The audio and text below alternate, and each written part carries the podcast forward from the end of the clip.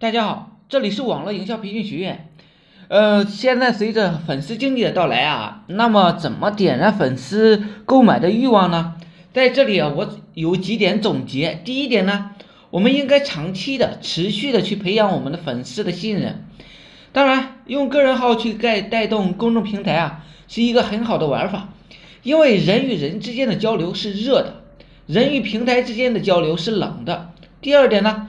要用一篇超级转化文案去点燃客户的购买购买欲望，这个文案也可以有方法去写的。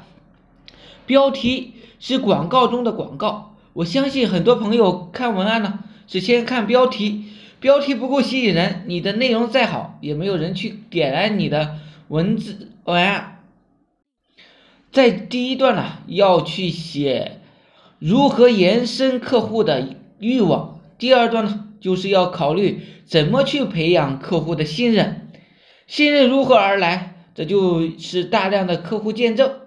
第三段呢，去想如何激发客户对你的产品需求，你需要去挖掘客户内心对你产品的一个衔接点，他为什么要？第四点呢，就要去放大客户购买的欲望。要让他觉得，如果不购买就亏大了，或者在以后就没有这样的机会了。最后呢，去激发成交。如何激发成交呢？就是点击左下角阅读原文这样的话，就可以将我们的阅读原文引入到微店中的某一个产品地址。这样的话，转化率会远远高于我们单独做一个微店。也许你会这样想，这样搞真是很麻烦呀。因为那些大品牌的微店都是直接购买的，那么我只能告诉你，人家都是大品牌，他们的品牌信任都是用钱砸出来的。但是你仔细去观察，不管是大品牌还是小品牌，让你真正产生购买冲动的，依然还是文案。